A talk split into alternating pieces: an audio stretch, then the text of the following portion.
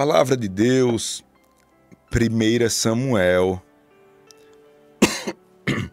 Desculpa, 1 Samuel, capítulo 2.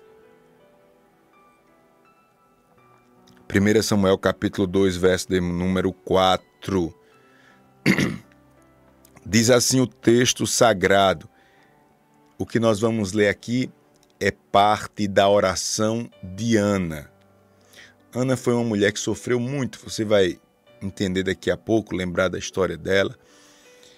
Mas agora ela chega num momento de glória, vamos dizer assim. Um momento em que ela ela externa toda a sua alegria porque Deus fez um milagre na sua vida. E ela diz assim, ó, verso 4.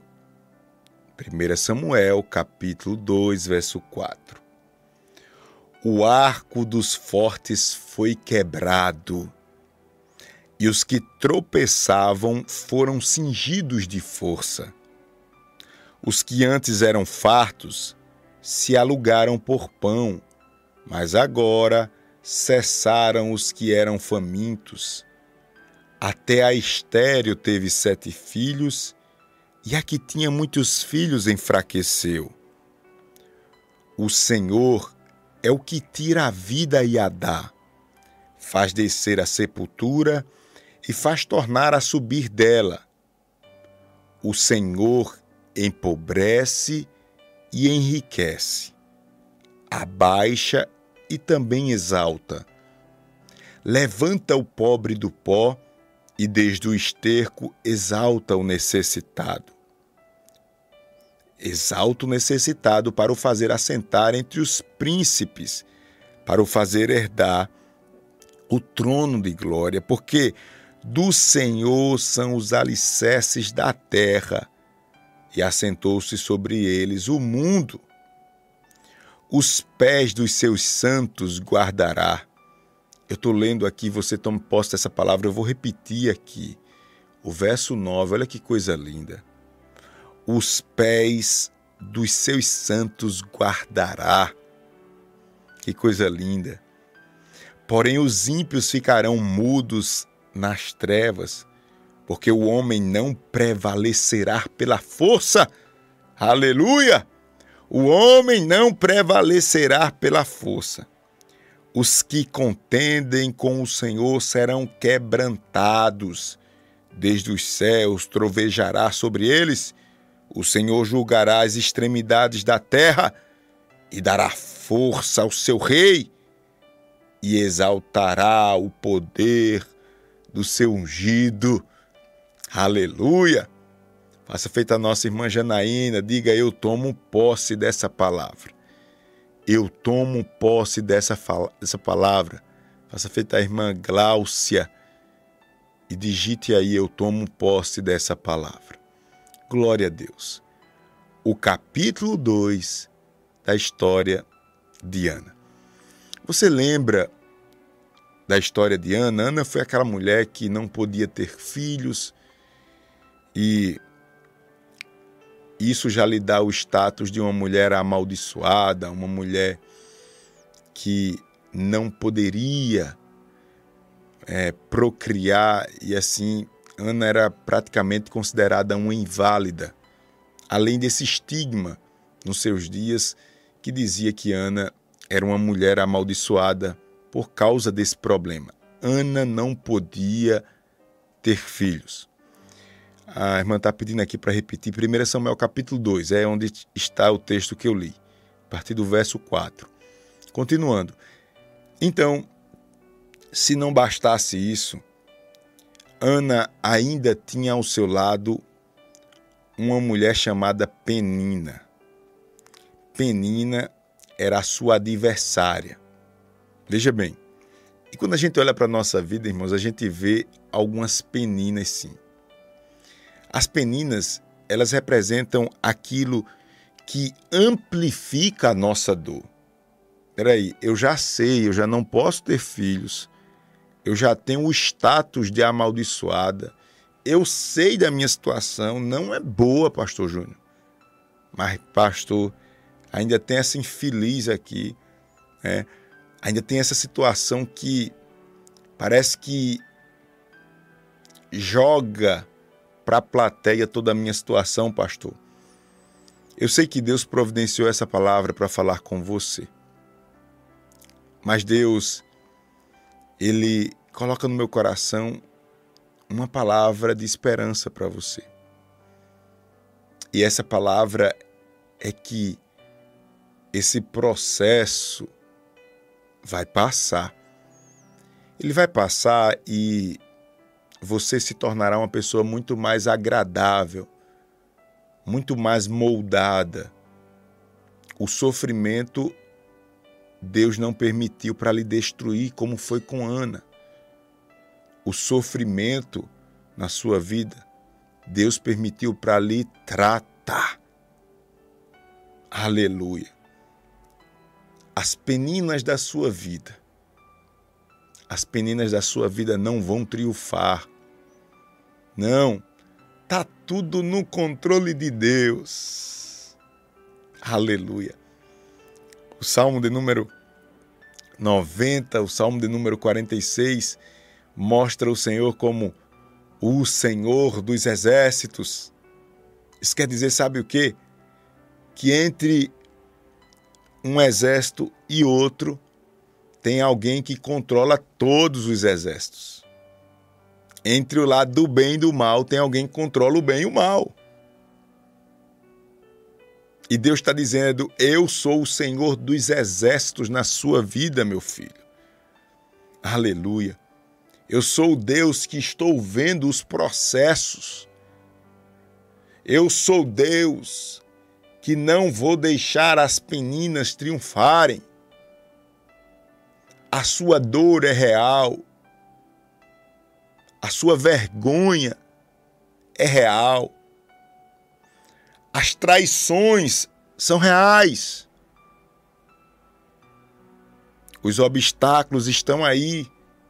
Não dá para dizer que não existem. Existem. Aleluia. Mas, Pastor Júnior, eu vou prosseguir porque Deus vai me dar força. Pastor Júnior, eu vou ter paciência porque Deus vai me dar força. Pastor Júnior, eu vou me aproximar mais de Deus porque eu sei que é dele que vem a minha vitória. Aleluia, glória a Deus. Foi isso que Ana fez. Ana não poderia ter filhos. Deus permite ainda uma penina para lhe acusar, para colocar o dedo na sua ferida. Mas Ana não perde o foco. E ela vai buscar ao Senhor. O que você está fazendo agora? Você podia estar se lamentando. Você podia estar murmurando por aí.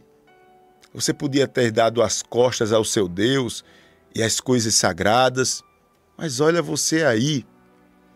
Você parou para ouvir a voz de Deus e disse: Deus usa o pastor Júnior para falar comigo e Deus está falando com você. Você está se aproximando mais de Deus, mas é necessário um compromisso maior. Ana dá esse testemunho no capítulo 1. O capítulo 1 da vida de Ana, ele não é só de sofrimento, mas também é de entrega e quebrantamento a Deus. Você não pode deixar jamais de buscar o Senhor nesses dias difíceis da sua vida. Você não pode jamais recuar. Você jamais pode olhar para trás. A palavra do Senhor diz que aqueles que põem a mão no arado não podem olhar para trás. Pastor, eu não tenho mais ânimo para ir para a igreja. Você vai sem ânimo. Pastor Júnior, eu já não tenho mais fé para orar. Você vai orar sem fé. Por que o senhor está falando isso, pastor? Porque você precisa ser mais resistente do que nunca. Você precisa entender que outras coisas você pode deixar de lado. Mas o seu contato com Deus, não. Você está vivendo o capítulo 1 da sua vida, o capítulo 2 está chegando.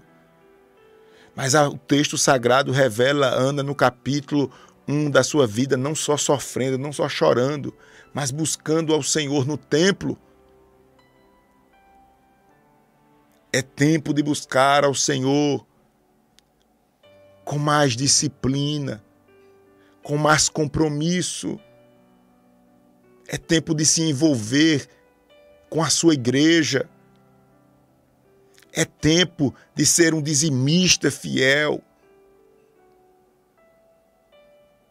É tempo de usar a verdade em todos os momentos da sua vida, quer no trato com a família, quer vendendo, quer comprando. Quer seja na faculdade, no colégio, tempo de atrair a luz de Deus mais do que nunca para a sua vida, porque você tem uma penina, você tem alguém que amplifica a sua vergonha, você tem opositores, você tem inimigos ou pessoas que se fazem seu inimigo. Você tem ao seu lado pessoas que torcem para que você caia, seja destruído, não seja tolo, não seja inocente. O diabo coloca no coração de pessoas o seu mal. E é hora de se blindar. É hora de você olhar para Jesus e dizer: Eu quero a tua presença na minha vida eu quero o capítulo 2 para a minha vida. E quando Ana passa esse processo de humilhação,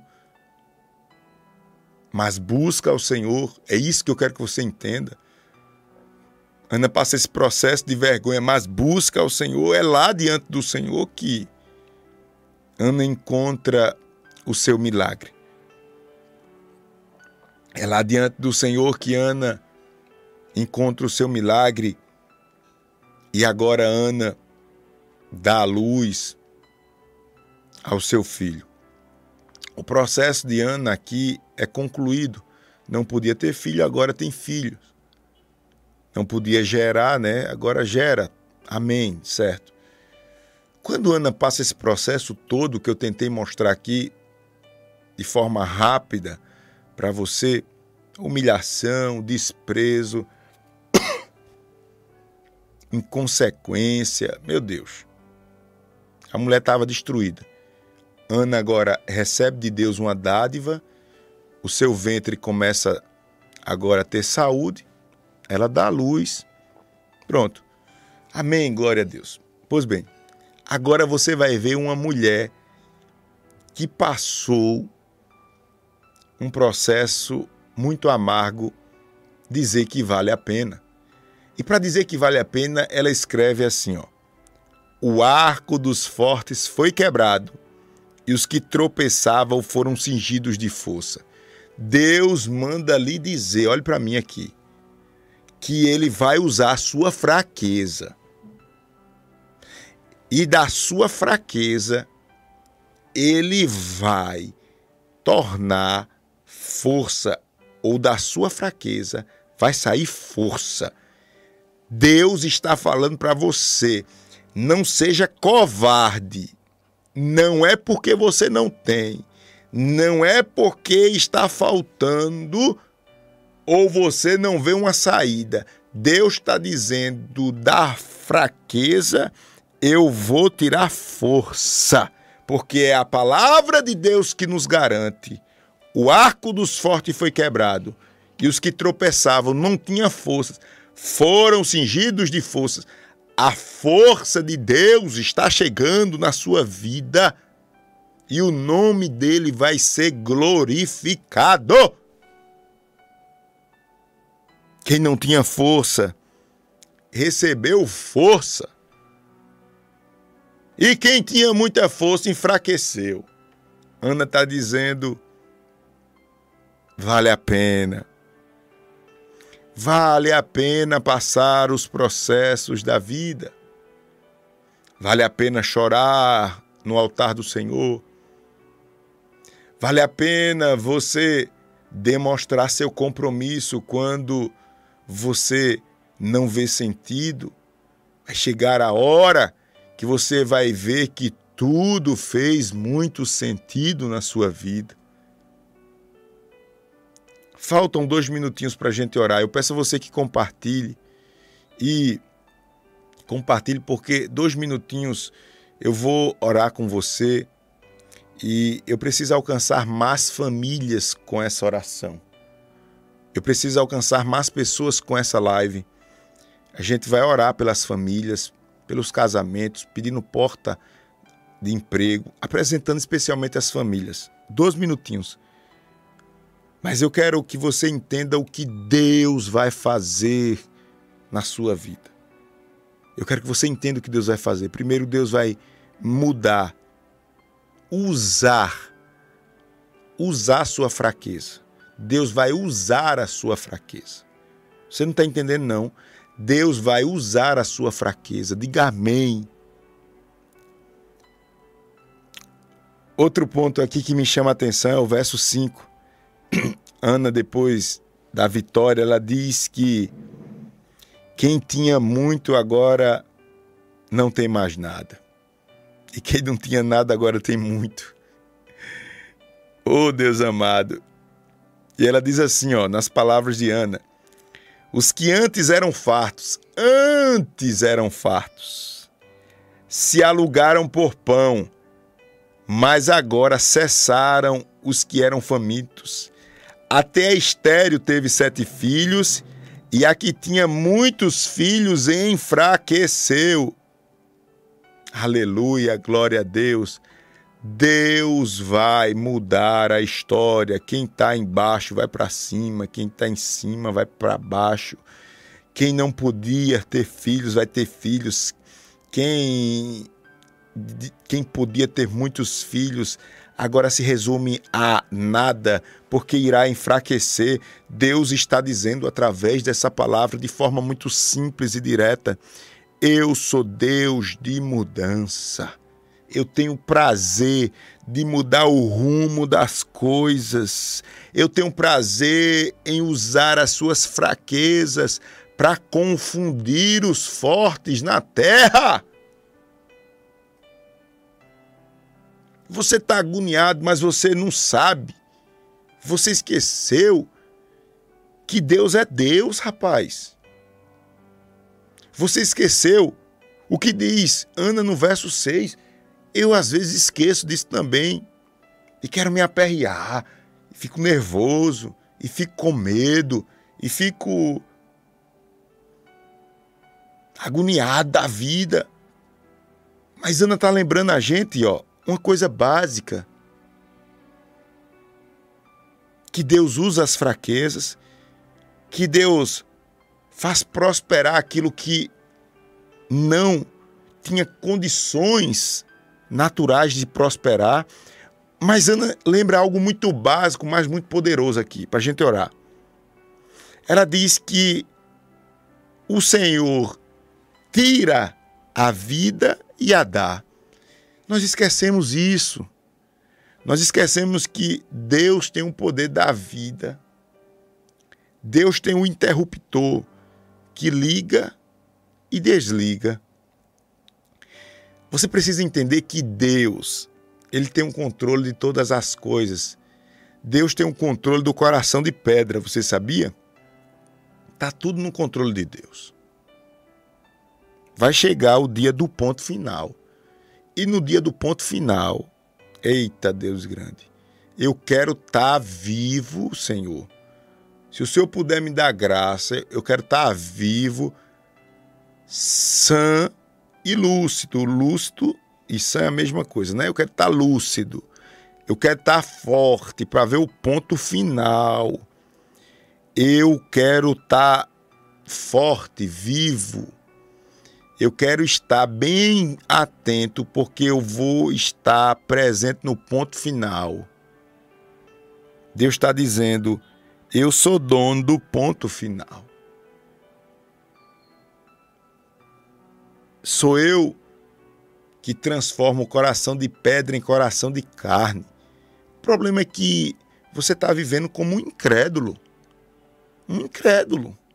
Você não crê, você acha que Deus esqueceu de você e que você agora está tomando conta da sua vida e tem que resolver tudo. Não. Peraí. Peraí. Deus está dizendo: eu sou dono da vida e da morte. Eu faço descer a sepultura e faço tornar a subir dela. Outra coisa básica para a gente orar, e quem quiser fazer já seu pedido de oração, faça, porque eu vou terminar aqui já vou orar. Tá certo? Quem quiser fazer seu pedido de oração já vai fazendo. que já são 9h45. Para você dar um glória a Deus bem forte aí digitar um amém bem forte. Olha o que a irmã Ana lembra para a gente. Ela lembra aqui que Deus é dono da vida e da morte, que Deus usa as nossas fraquezas, que Deus tem prazer de fazer prosperar aquilo que não tinha capacidade para para tanto, né? Mas Eu vejo o verso 7 aqui eu fico maravilhado.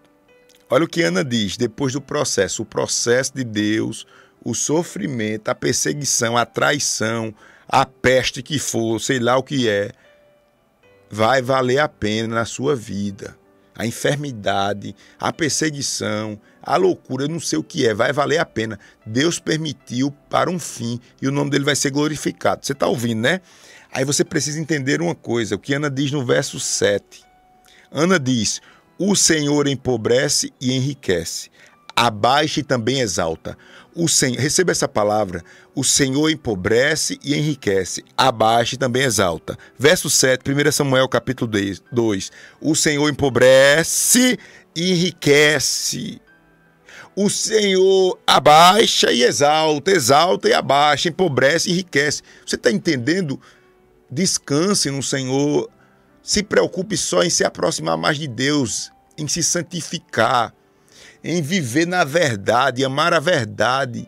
O resto Deus vai colocar no seu devido lugar. Você está ouvindo?